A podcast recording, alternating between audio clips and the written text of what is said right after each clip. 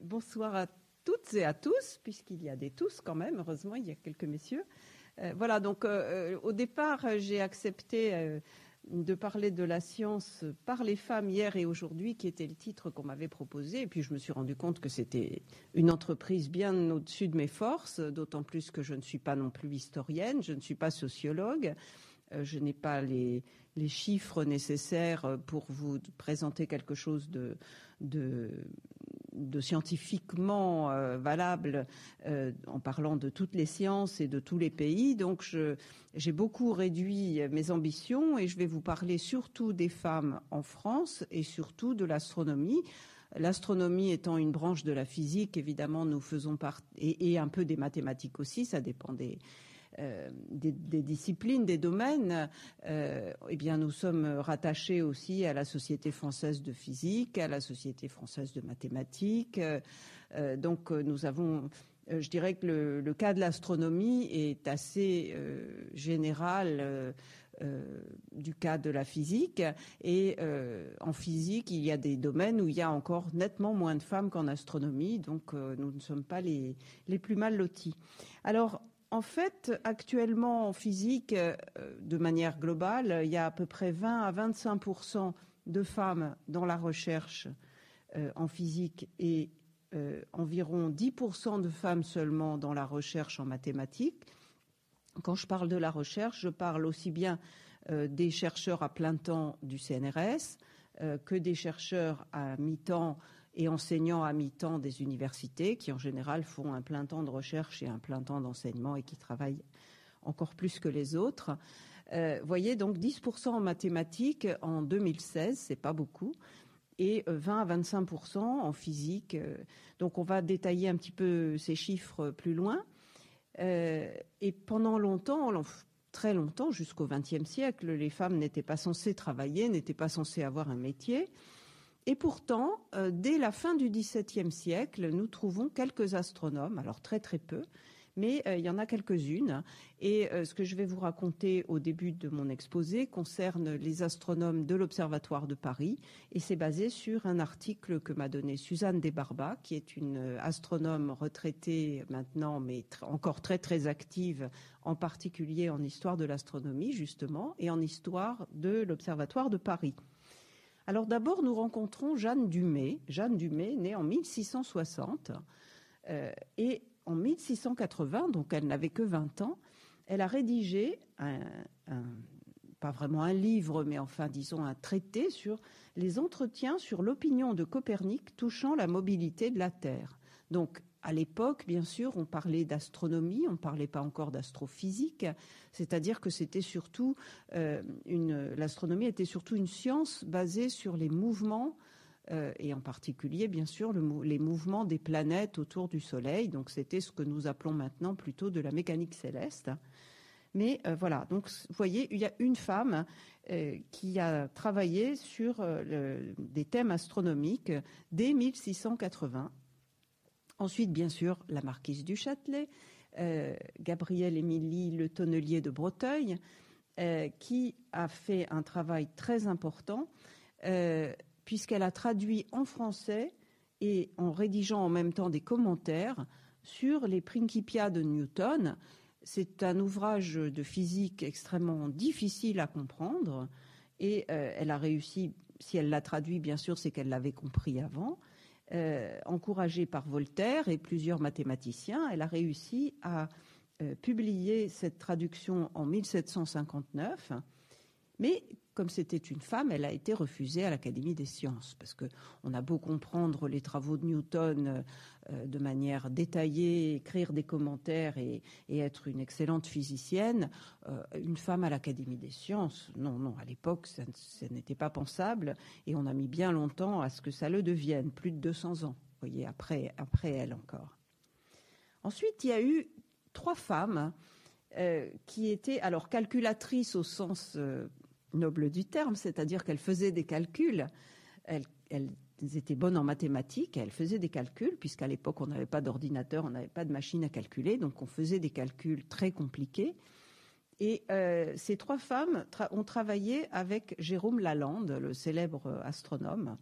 Donc tout d'abord, il y a eu celle qu'on connaît en général sous le nom de Nicole Rennes Lepaute, qui s'appelait initialement Nicole Rennes et Table de la Brière. Hein, qui vivait donc, qui a vécu toute sa vie au XVIIIe siècle et qui a fait de très nombreux calculs. En particulier, elle a calculé les perturbations de la comète de Halley pour l'astronome Clairaut. Clairaut était un astronome de l'Observatoire de Paris et il voulait prédire la date du retour de la comète de Halley. La comète de Halley est une comète qui revient à peu près tous les 70-72 ans. Euh, elle, est, passée euh, près de la Terre euh, vers 1985 ou 86, je ne sais plus très bien, début 86, je crois. Donc elle reviendra 72 euh, ans plus tard. Il n'y en a pas beaucoup dans cette pièce qui seront encore là, mais peut-être quelques-uns. Et donc ça, c'était en 1759. Euh, ensuite, elle a, prédit, en faisant des calculs, hein, pas avec une boule de cristal, elle a prédit l'éclipse de soleil de 1764. Et puis, elle a aussi calculé les éphémérides d'objets célestes. Éphémérides, c'est un terme euh, qui est encore utilisé d'ailleurs à l'Institut de mécanique céleste et de calcul des éphémérides, justement, IMCCE, qui fait partie de l'Observatoire de Paris.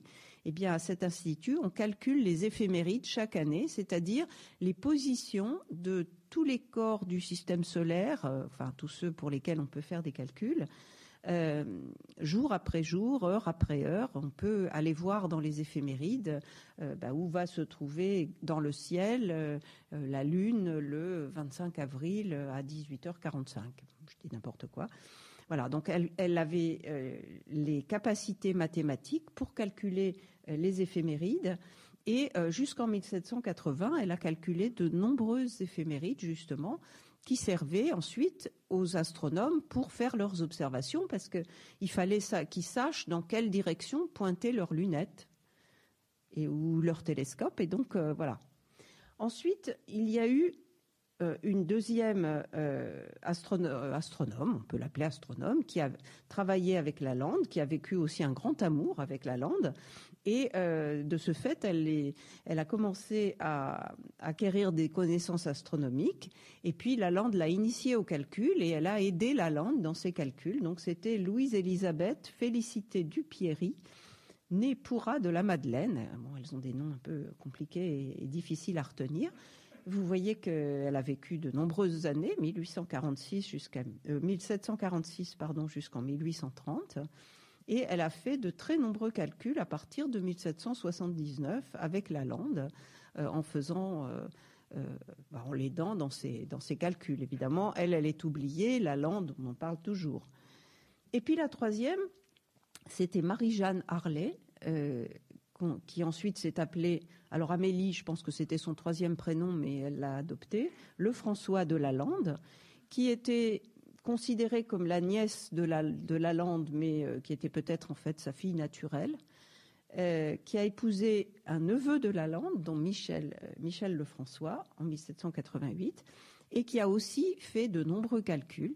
Alors elle, ce qu'elle a calculé, c'était les tables horaires pour l'abrégé de navigation de la Lande, puisque vous vous doutez bien qu'à l'époque, les marins avaient aussi besoin de, pouvoir repérer euh, leur position euh, sur, la, euh, sur la terre, enfin sur la mer, en fonction de pour savoir la latitude et la longitude du lieu où ils étaient.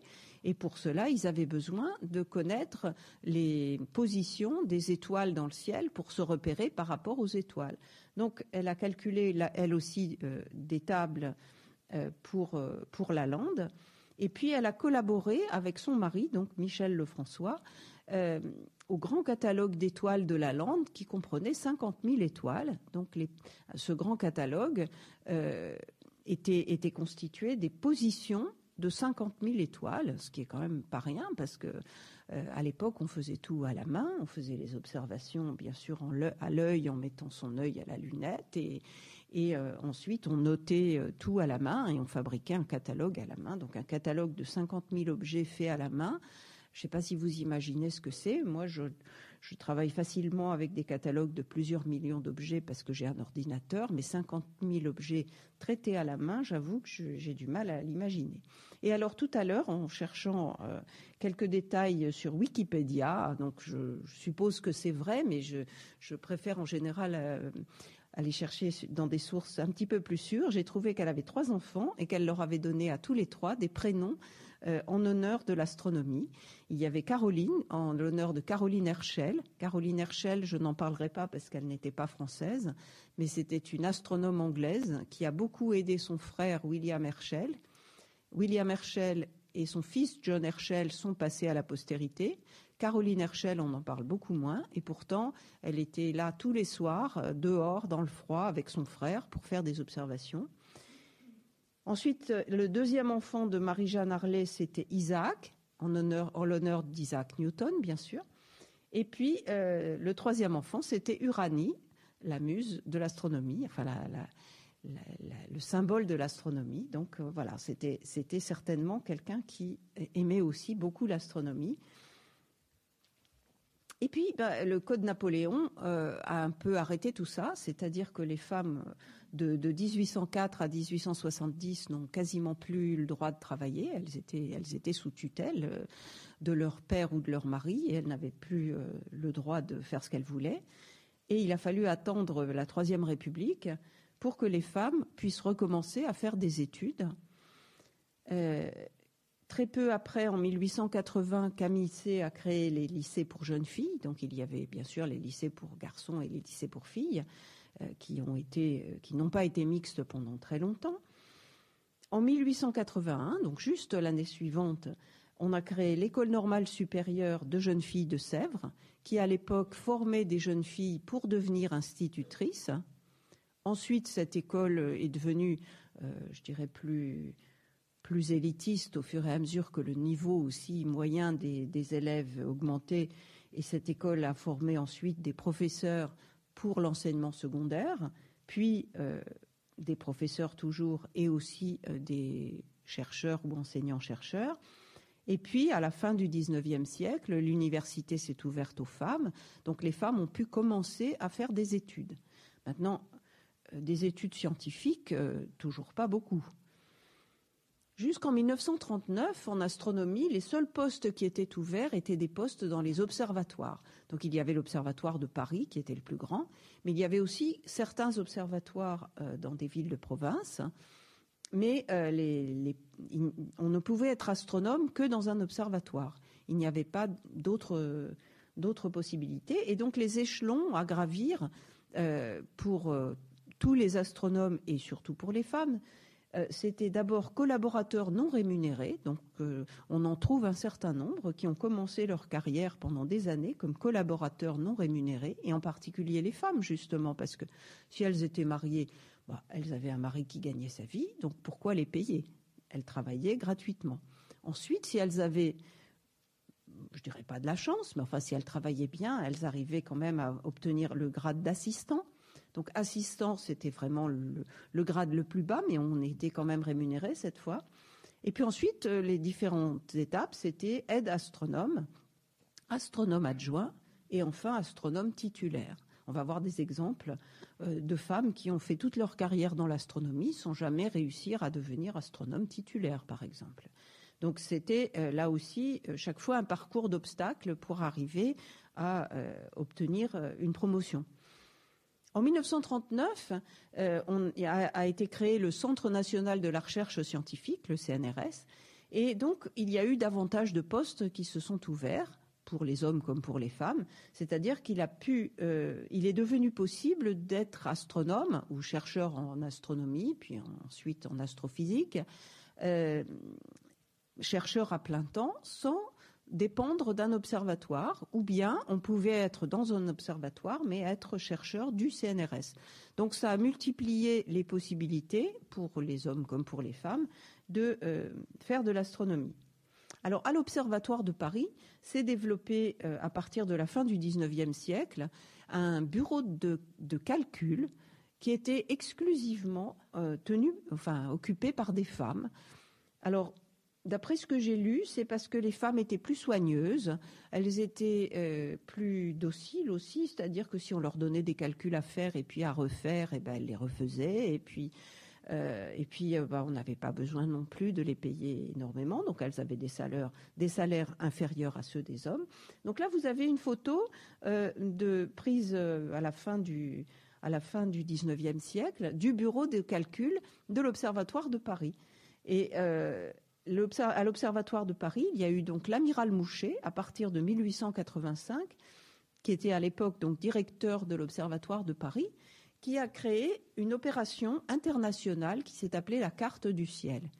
La carte du ciel, ça voulait dire qu'on allait prendre des photographies avec des plaques photographiques, c'est-à-dire des plaques euh, en verre, euh, des photographies de tout le ciel et ça, c'était vraiment quelque chose de tout à fait nouveau. Photographier, photographier le ciel, déjà, c'était difficile. Avant, ça n'était pas possible parce qu'il fallait des plaques photographiques suffisamment sensibles pour être impressionné par la lumière des étoiles. Et la lumière des étoiles, bah, c'est quand même pas grand-chose. Donc, on a commencé, bien sûr, par faire des photos de jour.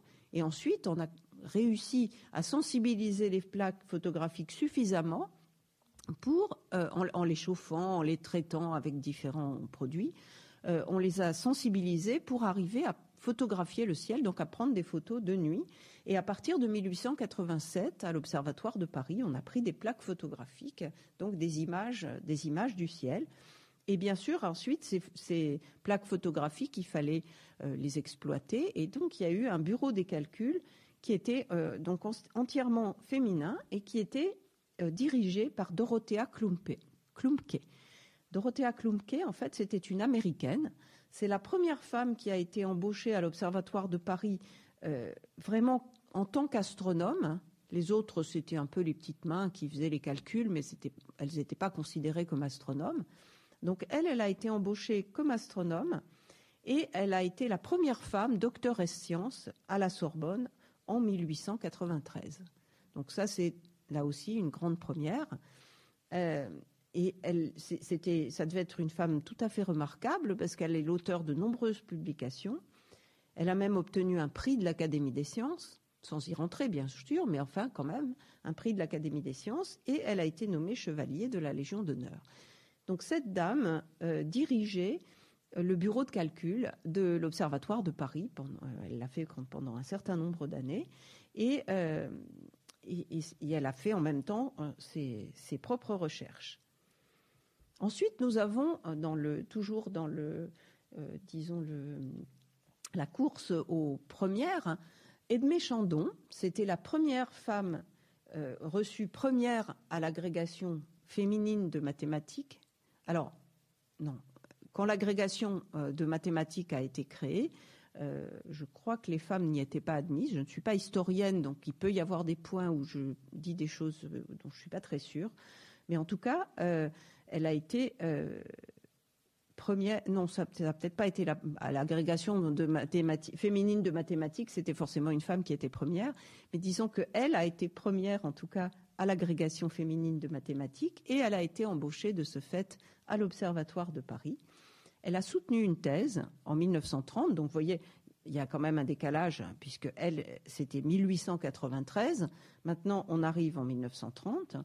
Elle a soutenu sa thèse en 1930 et elle a réussi quand même à atteindre le grade d'astronome adjoint, c'est-à-dire l'avant-dernier niveau, ce qui, euh, pour une femme, était euh, déjà euh, considéré comme très bien. Ensuite, il y a eu Rose Bonnet. Alors, je, les ai présentés dans l'ordre chronologique de leur naissance, parce qu'il n'y avait pas vraiment d'ordre particulier. Rose Bonnet, euh, Rose Bonnet, elle m'a posé des problèmes. J'ai cherché sa photo sur Internet partout. Mais évidemment, si on tape Rose Bonnet, même si on tape Rose Bonnet astronome, on a des bonnets roses.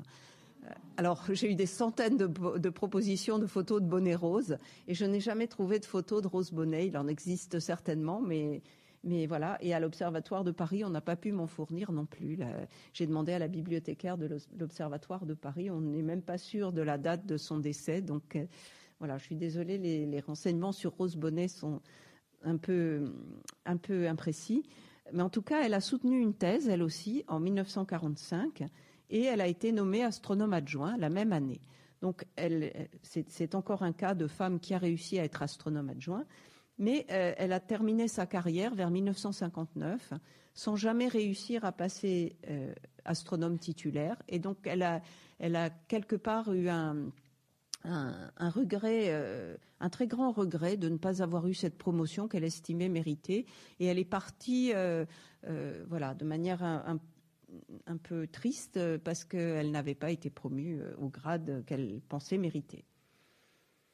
Ensuite, bah, encore moins, encore moins bien, je dirais, il y a eu Marguerite d'Azambuja, je le prononce à la française, euh, qui a fait toute sa carrière à l'Observatoire de Meudon. Donc, il y a l'Observatoire de Paris. Je ne vous ai pas parlé de l'Observatoire de Meudon. En fait, c'est le même établissement, Paris, Meudon et même Nancy, en Sologne, où il y a un grand radiotélescope.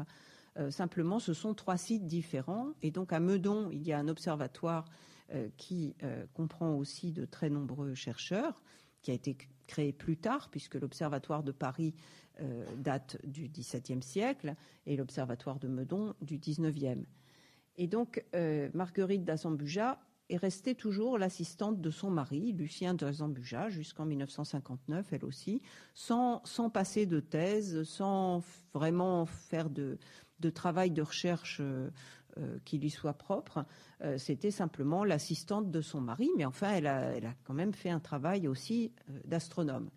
Et puis, euh, dans la même veine, nous avons Raymonde Dubois-Chevalier, donc qui était elle aussi, euh, euh, qui a elle aussi travaillé de nombreuses années avec son mari Pierre Dubois, sans passer de thèse. Alors, elle est quand même devenue, parce qu'elle avait participé à tellement de travaux, elle est quand même devenue membre de l'Union astronomique internationale, dont je vous parlerai un petit peu plus tard, qui est une une sorte de, société savante, mais alors internationale, qui regroupe tous les pays où il y a euh, de la recherche en astronomie. Donc c'est une énorme structure qui comprend actuellement plus de 10 000 membres. Et en 1936, euh, Raymond Dubois-Chevalier est devenu membre de l'Union astronomique internationale, ce qui est quand même euh, quelque chose d'important, mais euh, là aussi, elle n'a pas vraiment euh, fait carrière. Elle, elle, effectuait essentiellement des travaux de d'aide à son mari et des tâches des tâches de service.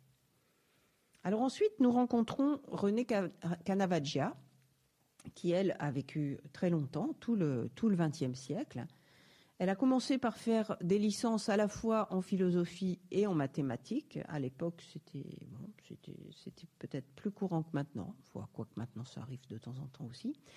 Et puis, en 1936, elle est devenue chef de travaux du bureau de physique stellaire, de statistique stellaire, à l'Institut d'astrophysique de Paris, donc euh, là où je travaille.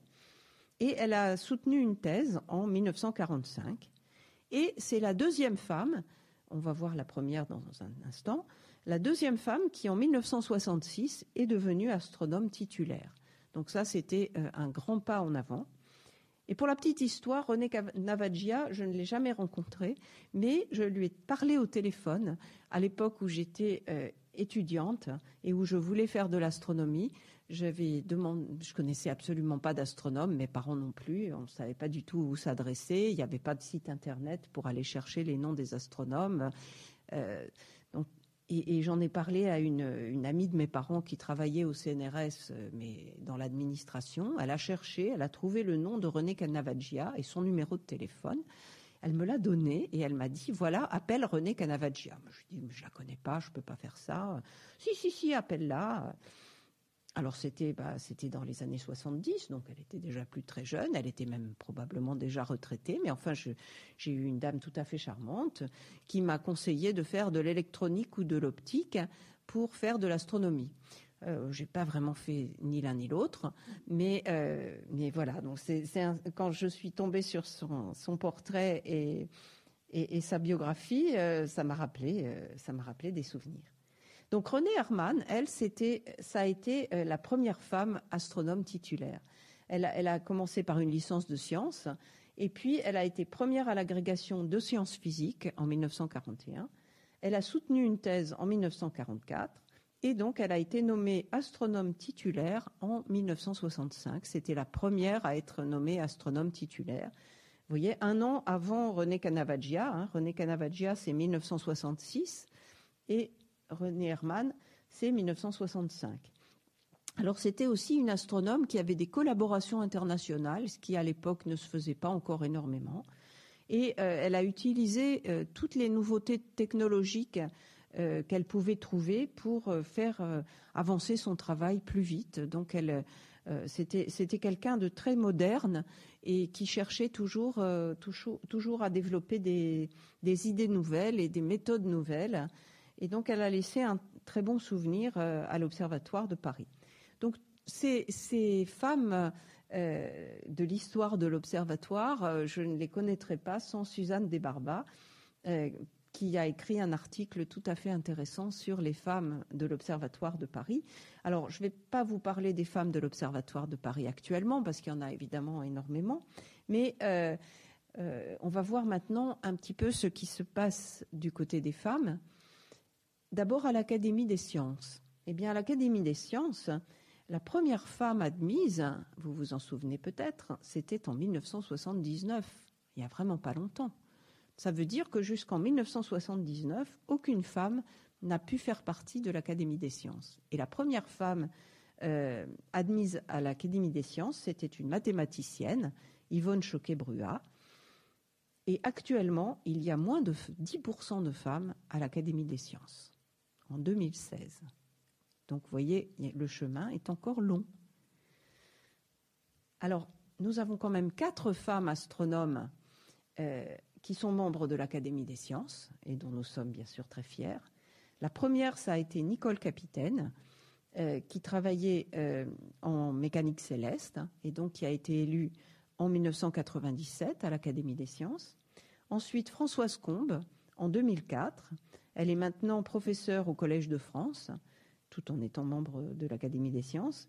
Euh, c'est quelqu'un de très remarquable qui a formé un nombre incroyable de, doctorants euh, et d'étudiants de tous les niveaux euh, qui travaillent sur les, les galaxies, donc les propriétés des galaxies. Une galaxie, c'est quelque chose qui ressemble à la Voie lactée, ou non d'ailleurs, elles ne sont pas toutes pareilles. Disons, c'est un ensemble de quelques millions à quelques milliards d'étoiles et on arrive à observer des galaxies très très loin dans l'univers. Et donc euh, Françoise Combe observe les galaxies, travaille sur les propriétés des galaxies et sur la formation des galaxies, et en particulier sur les interactions de galaxies, c'est-à-dire qu'est-ce qui se passe lorsque deux galaxies passent l'une près de l'autre. Elle a fait beaucoup de simulations numériques, donc de calculs, où chaque galaxie est représentée par un certain nombre de points massifs, et puis on regarde, lorsque les points se rapprochent, lorsque les deux galaxies se rapprochent, on regarde comment euh, le système évolue et la forme du système évolue, et qu'est-ce qui se passe euh, lorsque euh, les, étoiles sont redistribuées à l'intérieur d'une galaxie par l'interaction des galaxies. Françoise Combe, c'est quelqu'un d'assez extraordinaire, je la connais bien, et c'est quelqu'un à qui on peut envoyer un mail à peu près à n'importe quelle heure du jour ou de la nuit. Alors la nuit, il m'arrive rarement d'envoyer des mails parce que moi je dors, mais je ne suis pas sûre qu'elle dorme. Et elle répond euh, dans les cinq minutes ou dans le quart d'heure qui suit. Enfin, c'est quelque chose d'absolument hallucinant. Et elle est d'une efficacité euh, tout à fait remarquable ce qui l'a pas empêché d'avoir un mari, trois enfants, des petits-enfants. Enfin bon, voilà, c'est juste quelqu'un d'exceptionnel. Euh, je la connais beaucoup mieux que Nicole Capitaine, c'est pour ça que je parle mieux d'elle, mais euh, je suis sûre que Nicole Capitaine est aussi euh, remarquable que Françoise Combe, simplement je l'ai moins croisée. Catherine Césarski a été élue à l'Académie des sciences en 2009, c'est aussi quelqu'un de tout à fait remarquable. Elle a été d'abord directrice d'un gros laboratoire au CEA à Saclay, un gros laboratoire qui a construit des satellites et euh, des, caméras, en particulier euh, vers la fin des années 70, c'est le laboratoire où, ont été fabriquées les premières caméras CCD françaises euh, qui ensuite ont été montées sur des télescopes pour faire des images non plus sur des plaques photographiques, mais sur de manière digitale. ensuite, Catherine Césarski a été longtemps directrice générale de l'ESO, L'ESO, ESO, c'est European Southern Observatory, c'est-à-dire l'Observatoire européen pour l'hémisphère sud. C'est un organisme européen qui, alors, qui ne dépend pas de la, communauté européenne de Bruxelles, hein, mais qui regroupe une dizaine de pays d'Europe et qui a été créé pour construire des télescopes dans l'hémisphère sud. Donc ESO, c'est le S de ESO. Parce que dans l'hémisphère sud, pendant très longtemps, il n'y avait pas de télescope. Parce qu'en fait, euh, l'astronomie, c'est un petit peu une science de riche quand même. C'est-à-dire que euh, c'est avant tout dans les pays développés qu'on a commencé à construire des télescopes. Hein. et euh, bah, la plupart des pays développés se trouvent dans l'hémisphère nord. Donc il y a eu des télescopes en Europe, aux États-Unis, et puis ensuite dans différents pays. Et dans l'hémisphère sud, bah, les les astronomes européens n'avaient pas accès directement à des télescopes dans l'hémisphère sud. Donc en 1900, euh, alors je sais plus très bien, 69, je crois, euh, a été signé un accord entre, euh, à l'époque, cinq ou six pays d'Europe pour construire des télescopes au Chili et pour créer un organisme européen dont le siège est à Garching, à côté de Munich, donc en Allemagne. Et c'est devenu euh, au fil des années un, énorme euh, quelque chose de très grand puisque d'abord il y a eu euh, la, création de l'observatoire de la Silla qui est à 600 km au nord de Santiago. Hein. le, Chili c'est un pays tout en longueur donc Santiago c'est à peu près au milieu. 600 km au nord de Santiago on a l'observatoire de la Silla où ont été construits une dizaine de télescopes, dont deux grands télescopes à l'époque, c'est-à-dire des télescopes dont le miroir principal fait 3,50 mètres et 3,60 mètres de diamètre. Donc, à l'époque, euh, dans les années 70-80, c'était des grands télescopes. Ensuite, on a, l'ESO toujours a construit un deuxième observatoire euh, dans la fin des années 90 qui, qui était encore 600 euh, ou 800 kilomètres plus au nord, donc en plein désert d'Atacama, dans une région très très sèche, ce qui est bien sûr un avantage parce que euh, la probabilité de pluie est très faible. Il pleut jamais d'ailleurs, il n'y a que des cailloux. Euh, là, il y a quand même très peu de nuages. Et euh, donc il fait beau, il fait beau une grande partie de l'année. Et pour observer avec des télescopes en lumière visible, bien sûr, on a besoin qu'il fasse beau. Et donc elle a dirigé pendant, je ne sais plus combien d'années, elle a été directrice générale de l'ESO, qui maintenant a ouvert un troisième site, alors à 5000 et quelques mètres d'altitude dans la cordillère des Andes, sur un haut plateau. Un site tout à fait exceptionnel, avec cette fois-ci non plus des télescopes en lumière euh, visible ou infrarouge, mais euh, des antennes radio qui fonctionnent euh, aux, longueurs d'onde entre l'infrarouge et la radio, donc ce qu'on appelle le submillimétrique et le millimétrique, qui sont des, euh, des longueurs d'onde où, euh, il est particulièrement difficile d'observer parce que la vapeur d'eau de l'atmosphère absorbe ces radiations. Donc à 5500 mètres d'altitude, dans un désert très sec, on s'affranchit de la plus grande partie de la vapeur d'eau terrestre et donc on peut observer beaucoup mieux. Et puis, euh, Catherine Césarski, après avoir été longtemps directrice donc de, de l'ESO a été élue à l'Académie des sciences. Et, euh, et puis la quatrième euh, femme astronome, c'est Anne-Marie Lagrange, beaucoup plus jeune, euh, qui travaille à l'Observatoire de Grenoble et qui travaille sur les, les exoplanètes. Les exoplanètes, c'est une branche assez récente de l'astronomie. Qui a 21 ans maintenant, puisqu'on a fêté les 20 ans de la première découverte d'une exoplanète l'année dernière. Une exoplanète, c'est une planète qui tourne autour d'une étoile autre que le Soleil.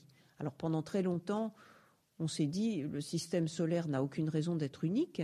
Le système solaire, c'est une étoile avec des, planètes qui tournent autour. Il y a certainement des planètes autour d'autres étoiles.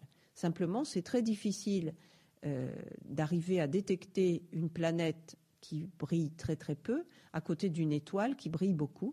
Donc il a fallu inventer euh, des, méthodes et des instruments susceptibles d'appliquer ces méthodes pour détecter euh, des exoplanètes.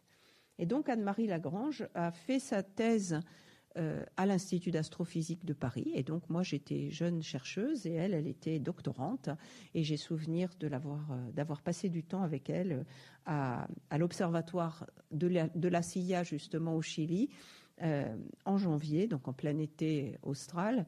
elle rédigeait son document de son dossier pour être candidate à devenir chercheuse au CNRS. Et moi, je l'aidais, je relisais, euh, je corrigeais tout ça. Et puis bah, maintenant, elle va dépasser, c'est très bien. Donc elle est à l'Académie des sciences depuis 2013. Alors si on va voir euh, l'Union astronomique internationale dont je vous ai parlé, euh, si on regarde le nombre de membres, je vous ai dit plus de 10 000. Bon, il y en a actuellement 10 317, ça change régulièrement, dont 2098 femmes.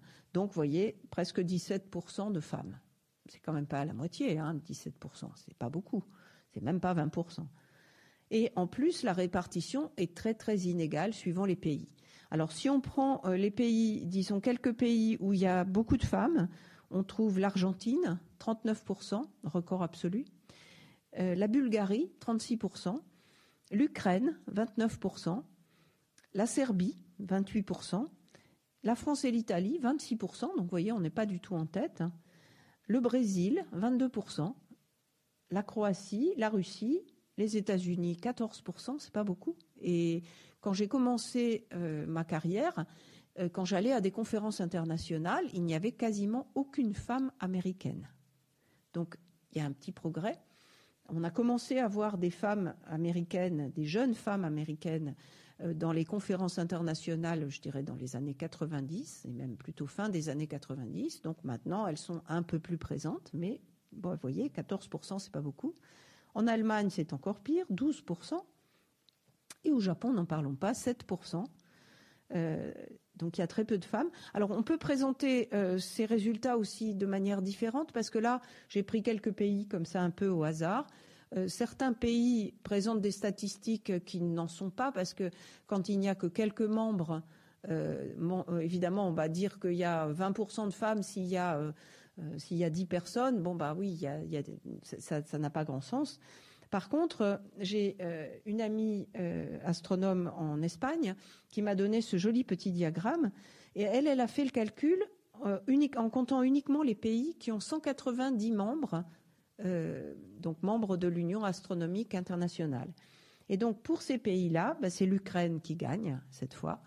Euh, donc vous voyez l'Ukraine 28%, euh, et puis la France 26%. Donc là on n'est pas si mal si on regarde uniquement les pays qui ont de nombreux membres. Puis ensuite bah, vous avez l'Espagne, la Russie, le Royaume-Uni, l'Australie pardon, et puis bah, ensuite un certain nombre de pays. Et vous voyez, ça descend à 8%. Bon, après, c'est pas 1% près. Moi, les, les, chiffres que j'ai pris là, ce sont les chiffres qui sont actuellement donnés euh, par l'Union astronomique internationale.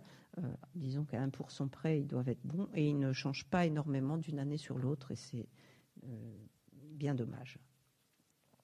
Alors, par contre, il y a des femmes présidentes de l'Union astronomique internationale, en particulier Catherine Césarski, dont je vous ai déjà parlé, qui a été présidente de l'UAI entre 2006 et 2009. Donc, vous voyez, elle a, je crois que c'est au moment où elle a cessé d'être directrice générale de l'ESO, je n'ai pas les dates, qu'elle est devenue, peut-être en même temps, je ne sais pas, parce qu'elle est capable de cumuler elle aussi beaucoup de choses. Euh, elle est devenue présidente de l'UAI. Actuellement, euh, voyez, après quelques années sans femme entre 2009 et 2015, actuellement, de nouveau, nous avons une femme mexicaine Sylvia Torres Pembert, qui est, présidente de l'Union astronomique internationale, et la vice-présidente, qui deviendra présidente en 2018, est également euh, une femme euh, des Pays-Bas, donc Ewin van Dijk, euh, qui sera présidente de 2018 à 2021. Donc c'est pas si mal. Et actuellement, d'ailleurs, c'est intéressant parce que tous les ans, il y a une grande réunion de tous les dirigeants de l'UAI euh, donc l'Union astronomique internationale, suivi d'un cocktail.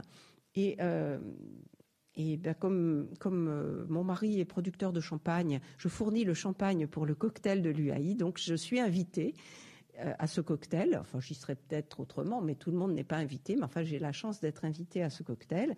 Et cette année, pour la première fois, la présidente était une femme, la vice-présidente était une femme, le secrétaire général était un homme et la secrétaire générale adjointe était une femme. Donc il était très content parce qu'il nous a dit je suis entouré de façon permanente par trois femmes et euh, pour une fois ça met un petit peu d'équilibre.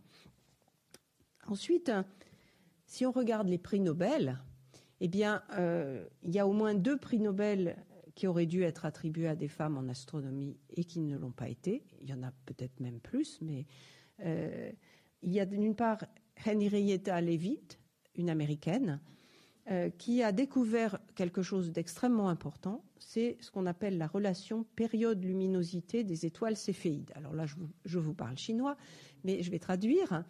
Les étoiles céphéides, ce sont des étoiles euh, qui ont une propriété particulière, c'est que leur éclat varie et il varie euh, de façon périodique. C'est-à-dire que euh, vous savez ce que c'est qu'un cycle, quelque chose de périodique, c'est quelque chose qui revient à l'identique au bout d'un certain temps. Eh bien, ces étoiles ont une luminosité, donc la, quantité de lumière qu'elles émettent, et donc la quantité de lumière que nous recevons, qui varie de façon périodique. Alors, on l'appelle la relation période-luminosité, on ne l'appelle pas la relation de Leavitt, alors que on pourrait très bien l'appeler la relation de Leavitt, comme il y a la relation de Hubble pour la distance des galaxies. Bah, euh, non, elle a été un petit peu oubliée. Euh, et cette relation, euh, donc la relation de Leavitt, appelons-la comme ça pour ce soir, a permis de déterminer les distances des galaxies. Donc c'est quelque chose d'extrêmement important parce que en mesurant la période des céphéides, on peut mesurer leur distance et si, ensuite on arrive à identifier des étoiles céphéides dans des galaxies extérieures à, notre galaxie, la Voie lactée, c'est-à-dire par exemple la galaxie d'Andromède ou bien les galaxies des nuages de Magellan, eh bien on va pouvoir mesurer, en mesurant la période, on va pouvoir estimer leur distance. Donc c'est une découverte vraiment très importante. Et lorsque le comité euh, Nobel a proposé de lui accorder le prix Nobel, ben, elle était décédée et c'est pas possible d'accorder un prix Nobel à titre posthume, donc elle n'a pas eu le prix Nobel. Un deuxième exemple, c'est Jocelyn Bell. C'était à l'époque une doctorante qui travaillait avec euh, un, en Angleterre avec Anthony Hewish sur les pulsars. Les pulsars, ce sont des étoiles euh, très très particulières qui sont en fait le résidu d'étoiles très massives et euh, qui deviennent extrêmement denses, extrêmement petites et qui tournent très très vite sur elles-mêmes. Et elles, émettent un signal qui ressemble un petit peu au, signal à la lumière émise par un phare. Euh, les phares sur les côtes qui euh, émettent un signal dans un, dans un faisceau étroit et balayent le ciel. Les pulsars, c'est un peu la même chose, c'est-à-dire que ce sont des étoiles qui tournent sur elles-mêmes en émettant de la lumière, mais dans un faisceau, pas dans toutes les directions. Et si on, intercepte ce faisceau, on va arriver à euh, déterminer les propriétés du pulsar. Donc Jocelyn Bell a découvert les pulsars, et en particulier donc leur émission très particulière, mais le prix Nobel est allé à Anthony Hewish, qui n'a pas souhaité euh, l'associer à son prix. Euh, il y a un troisième exemple dont je ne vous parlerai pas parce que c'est un peu triste. C'est une astronome américaine qui s'appelle Vera Rubin, qui est toujours en vie, mais qui est malheureusement atteinte de la maladie d'Alzheimer. Donc, euh, elle mériterait elle aussi un prix Nobel euh, pour sa découverte des, enfin son observation de la manière dont les galaxies tournent, qui est une indication très forte de l'existence de matière noire, c'est-à-dire de matière qui a une masse mais euh, qui n'émet pas de lumière et qui est une composante importante, semble-t-il, de l'univers. Mais euh, Vera Rubin euh, ne peut plus travailler, bien sûr, et ne serait pas capable d'aller recevoir son prix Nobel si elle, s'il lui était attribué. Et d'après ce qu'on m'a dit, le comité Nobel n'envisage pas cette possibilité, donc elle n'aura pas le prix Nobel non plus. C'est pour ça que, bon, je ne vais pas en parler trop ici, mais voilà, j'ai appris ça récemment et ça m'a fait de la peine pour elle parce que c'est quelqu'un aussi de très remarquable. Et puis, si on étend maintenant, euh, si on va jusqu'à la, physique et la chimie, en sortant de l'astronomie simplement, eh bien, il y a eu très peu de prix Nobel de physique ou de chimie qui ont été attribués à des femmes. bien sûr, en France, on pense immédiatement à Marie Curie. Si vous demandez à quelqu'un dans la rue de vous citer une femme scientifique, s'il arrive à en citer une, ce qui est quand même assez fréquent, c'est Marie Curie. Et souvent, si vous lui demandez un deuxième nom, il ne saura pas. Mais euh, Marie Curie, bien sûr, euh, elle a eu deux prix Nobel, un avec son mari d'abord euh, et avec Henri Becquerel pour la découverte de la radioactivité naturelle, et puis un deuxième prix Nobel de chimie, cette fois toute seule, en 1911, pour la découverte du radium et du polonium. Et Marie Curie, ce qu'on ne sait pas forcément, a été refusée par l'Académie des sciences. Elle elle s'est présentée à l'Académie des sciences. Elle aurait très bien pu être à l'Académie des sciences. Maintenant, il a fallu attendre 1979, Yvonne Choquet-Brua. Donc, Marie Curie n'a pas été membre de l'Académie des sciences en France, et euh, c'est bien dommage. Et puis, euh, sa fille, Irène Joliot-Curie, euh, prix Nobel de chimie aussi, avec son mari Frédéric Joliot, pour la synthèse de nouveaux éléments radioactifs. Donc, vous voyez, là, on, voit quand même un progrès, puisque on a vu qu'au XIXe siècle, les femmes étaient l'assistante de leur mari. Euh, et c'était les maris qui avaient tous les honneurs. Bon, là, euh, Irène Joliot-Curie a quand même partagé le prix Nobel avec son mari parce qu'elle avait travaillé avec lui euh, tout le temps. Donc, il y a eu quand même, ça a été un petit peu plus, un petit peu plus juste. Alors, comment est-ce qu'on en est arrivé là? Euh, si on fait un petit retour en arrière, euh, je vous ai dit en 1881, l'université euh, s'ouvre aux femmes. En 1882, l'école est devenue laïque, et c'est un bon endroit pour en parler, gratuite, obligatoire pour les filles et les garçons, séparés bien sûr, parce qu'à l'époque on ne mettait pas les garçons et les filles dans la même école, jusqu'à 12 ans. C'est la loi Jules Ferry. Donc cet âge de 12 ans ensuite a été euh, repoussé à 14 puis à 16 ans. Mais vous voyez, 1882, c'est une étape très importante parce que l'éducation, au moins jusqu'à ce qu'on appelait le certificat d'études, devient obligatoire aussi pour les filles jusqu'à 12 ans. En 1924, le baccalauréat devient identique pour les filles et les garçons. Jusque-là, il y avait un baccalauréat pour les filles et un baccalauréat pour les garçons.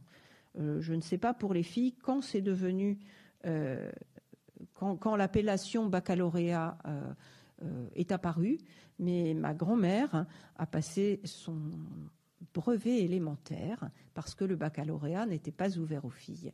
Elle était née en 1891 et donc elle a dû le passer vers 18 ans, donc vers 1919, oui, dans les années 1900, vers la fin des années 1910. Euh, donc le baccalauréat s'est ouvert aux filles euh, vraiment en 1924, c'est-à-dire qu'il avait le même niveau pour les deux. Ensuite, en 1975, euh, le collège est devenu unique, donc le collège, les quatre premières années d'études secondaires, avec mixité dans tous les établissements scolaires. Vous voyez, donc il, s'est passé quand même 50 ans entre la date du baccalauréat et le, l'ouverture du collège unique. Et puis ensuite, en 2000, a été signée une convention interministérielle pour l'égalité des chances entre filles et garçons, entre femmes et hommes, dans le système éducatif. Très bien. Mais si on regarde les études, d'abord avant le bac, euh, ben, si on regarde les pourcentages de filles au lycée, euh, au lycée général, en terminale S, il y a 47% de filles, en terminale ES, 62%. En filière littéraire, 79%. Et puis, bon, ensuite, euh, en sciences euh, médico-sociales, 93%. En sciences de l'ingénieur, 10%, sciences et techniques de l'ingénieur, 10%. Euh, et puis alors STL et STT, je vous avoue que je ne sais plus ce que c'est. je vais dire des bêtises. Quelqu'un le sait dans la salle? Ben, STI, c'est déjà sciences et techniques de l'ingénieur. STL, ça me paraît beaucoup, 55% de filles. Donc je pense que c'est autre chose, mais j'ai pas eu le temps de vérifier. Enfin, en tout cas, 53% des bacheliers sont des bachelières. Et les pourcentages, si on regarde les pourcentages de réussite au bac, c'est 90% pour les filles et 86% pour les garçons, bon, tout bac confondu. Et en lycée professionnel, eh bien, vous avez 13% de filles au niveau de la production et 74% de filles au niveau des services. C'est-à-dire que les filles ont tendance à s'orienter vers tout ce qui est service, tout ce qui est social, tout ce qui est médico-social, et euh, pas beaucoup euh, vers tous les métiers techniques. Ensuite, si on regarde ce qui, oui, ce qui se passe après le bac, euh, après le lycée, donc, eh bien, vous avez en classe préparatoire, vous avez 76% de filles dans les classes littéraires et 30% de filles en classe scientifique. Donc, vous voyez, dès le 47% de filles en terminale S, mais plus que 30% de filles en classe, classe préparatoire scientifique et 27% de filles en école d'ingénieur. Donc, ce n'est pas la moitié. À l'université, vous avez 62% de filles en sciences de la vie, 34% en sciences de la matière, 19% en sciences de l'ingénieur et 75% en lettres. Alors, pas, je, vous donne quelques chiffres, hein, je ne vais pas vous donner tout, euh, de manière complètement détaillée, mais on voit très bien déjà qu'il y a, qu'il y a un déséquilibre. Alors, si on regarde maintenant du côté euh, des femmes, euh, mais qui ont un métier, les enseignantes chercheuses dans l'enseignement supérieur en France représentent 44% des maîtres de conférences, mais seulement 22,5% des professeurs. Donc, euh, déjà, euh, bon, les maîtres de conférences, 44%, on n'est pas très loin des 50%, on ne va pas exagérer, on ne va pas chipoter. Mais, il y a un plafond de verre, c'est-à-dire qu'elles ne passent pas professeurs. Donc, dans les universités, vous avez en gros deux grades, les maîtres de conférences, qui est donc l'échelon inférieur, et les professeurs, qui est le niveau supérieur. Ben, il y a à peu près euh, presque la moitié des maîtres de conférences qui ne deviennent jamais professeurs. En droit, vous avez 48% de maîtres de conférences, 27% de professeurs. En lettres, vous avez 56% de maîtres de conférences et 36% de professeurs. Euh, dans les sciences de la santé, euh, donc médecine et autres, vous avez 52% de maîtres de conférences et seulement 18% de professeurs. Alors quand on parle de mandarina euh, en médecine, on dit non, non, c'est fini, c'est fini. Euh, et puis quand on parle aux étudiants en médecine, euh, aux étudiants avancés, je dirais aux internes en médecine, bah, ils vous disent que si, il y a encore, il y a encore du mandarina en médecine, et ces chiffres-là semblent, semblent le confirmer. Alors pas partout, bien sûr, mais et puis en sciences, ce qui nous intéresse plus particulièrement aujourd'hui, bah, vous avez 33% de femmes maîtres de conférences et seulement 17% des professeurs. Alors il y a un petit progrès, mais euh, avec les années, mais vous voyez qu'on est encore très très loin de euh, la parité. Euh, les femmes au CNRS, le CNRS, c'est donc un organisme de recherche où on fait uniquement de la recherche, on ne fait pas d'enseignement, sauf, sauf, si on le souhaite, mais enfin l'enseignement ne fait pas partie des obligations des chercheurs au CNRS eh bien, vous avez 33% des chercheurs au CNRS qui sont des femmes, donc un tiers, pas la moitié, et elles ne sont que 27% parmi les directeurs de recherche. Donc au CNRS, c'est comme à l'université, mais les, les, intitulés sont différents, c'est-à-dire que vous avez les chargés de recherche et les directeurs de recherche, mais c'est pareil, vous avez deux grades. Ensuite, à l'intérieur de chaque grade, vous avez euh, deux ou trois niveaux, mais peu importe. Et parmi l'ensemble des chercheurs, mais vous avez euh, des pourcentages de femmes qui varient beaucoup suivant les disciplines. C'est-à-dire que vous avez 17% de femmes en maths euh, au CNRS. Hein. là, je vous parle du, du, CNRS. Tout à l'heure, je vous ai dit 10% globalement. Au CNRS, il y a 17% de femmes en mathématiques, 21% en physique, 32% en chimie, 42% en biologie, 46% en sciences humaines. Donc, vous voyez, on n'arrive pas du tout, même à dépasser, euh, à atteindre 50% au CNRS dans aucune discipline. Euh, on pourrait s'y attendre, pourtant, ben non. Et, 43% des ingénieurs sont des femmes, 66% des techniciens et administratifs sont des femmes. Donc, euh, pourtant, le CNRS fait de gros efforts. Il existe au CNRS depuis 15 ans la mission pour la place des femmes au CNRS. Et cette mission pour la place des femmes au CNRS organise après-demain un grand colloque justement sur euh, la place des femmes au CNRS. Alors je ne sais pas s'il reste des places, si jamais certaines, certains et certaines d'entre vous souhaitent euh, y participer. Moi je vais y aller, ça va être très intéressant. En tout cas, ils font euh, un, travail très important justement de statistiques sexuées, c'est-à-dire qu'on a vraiment les statistiques, tous ces chiffres-là, je les tiens de documents euh, publiés par le CNRS, on n'a pas l'équivalent dans les, universités, année après année. Et là, ils font vraiment un travail très, très, très intéressant. Alors, on progresse quand même. Hein. Je vous dis, on progresse lentement. Oui, on progresse lentement. Si on compare les chiffres entre 1992 et 2010, par exemple, euh, le nombre de chercheurs dans le public et dans le privé, vous voyez que vous avez dans le public 27% de femmes en 1992. Euh, public, ça veut dire tout le monde, donc à la fois le CNRS, les universités et puis différents organismes euh, comme l'INSERM, l'Institut Pasteur, enfin. Vous avez 27% de femmes en 1992 et 34,5% aujourd'hui, enfin en 2010. Bon, ça a augmenté. C'est pas vraiment vraiment spectaculaire, mais enfin, bon, c'est pas ridicule. Euh, dans le privé, ça a augmenté aussi, euh, peut-être un peu plus lentement. 15% de femmes chercheurs euh, en 1992, 19,5% aujourd'hui, enfin en 2010. donc vous voyez, il y a encore de la marge pour atteindre l'égalité. Alors qu'est-ce qu'on peut faire? Eh bien, il faut surtout pas baisser les bras. D'autant plus qu'on sait que le monde moderne a besoin d'énormément de scientifiques, d'ingénieurs, de, techniciens.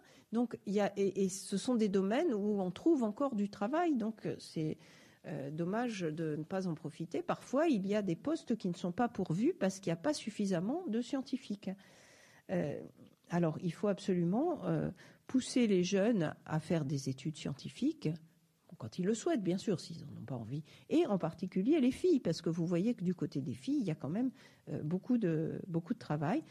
Alors, c'est à ça que nous nous employons euh, à l'association Femmes et Sciences, à laquelle j'appartiens depuis plus de dix ans maintenant, avec les associations Femmes et Mathématiques, qui est une association plus ancienne, et euh, Femmes Ingénieurs. nous allons dans des forums de métiers, nous présentons et nous avons sur notre site internet des petits films et puis des présentations de parcours de femmes scientifiques auxquelles les filles peuvent s'identifier parce que euh, il n'y a pas de femmes scientifiques euh, à la télé, il y en a très peu dans les journaux, puis les jeunes ne lisent pas beaucoup les journaux.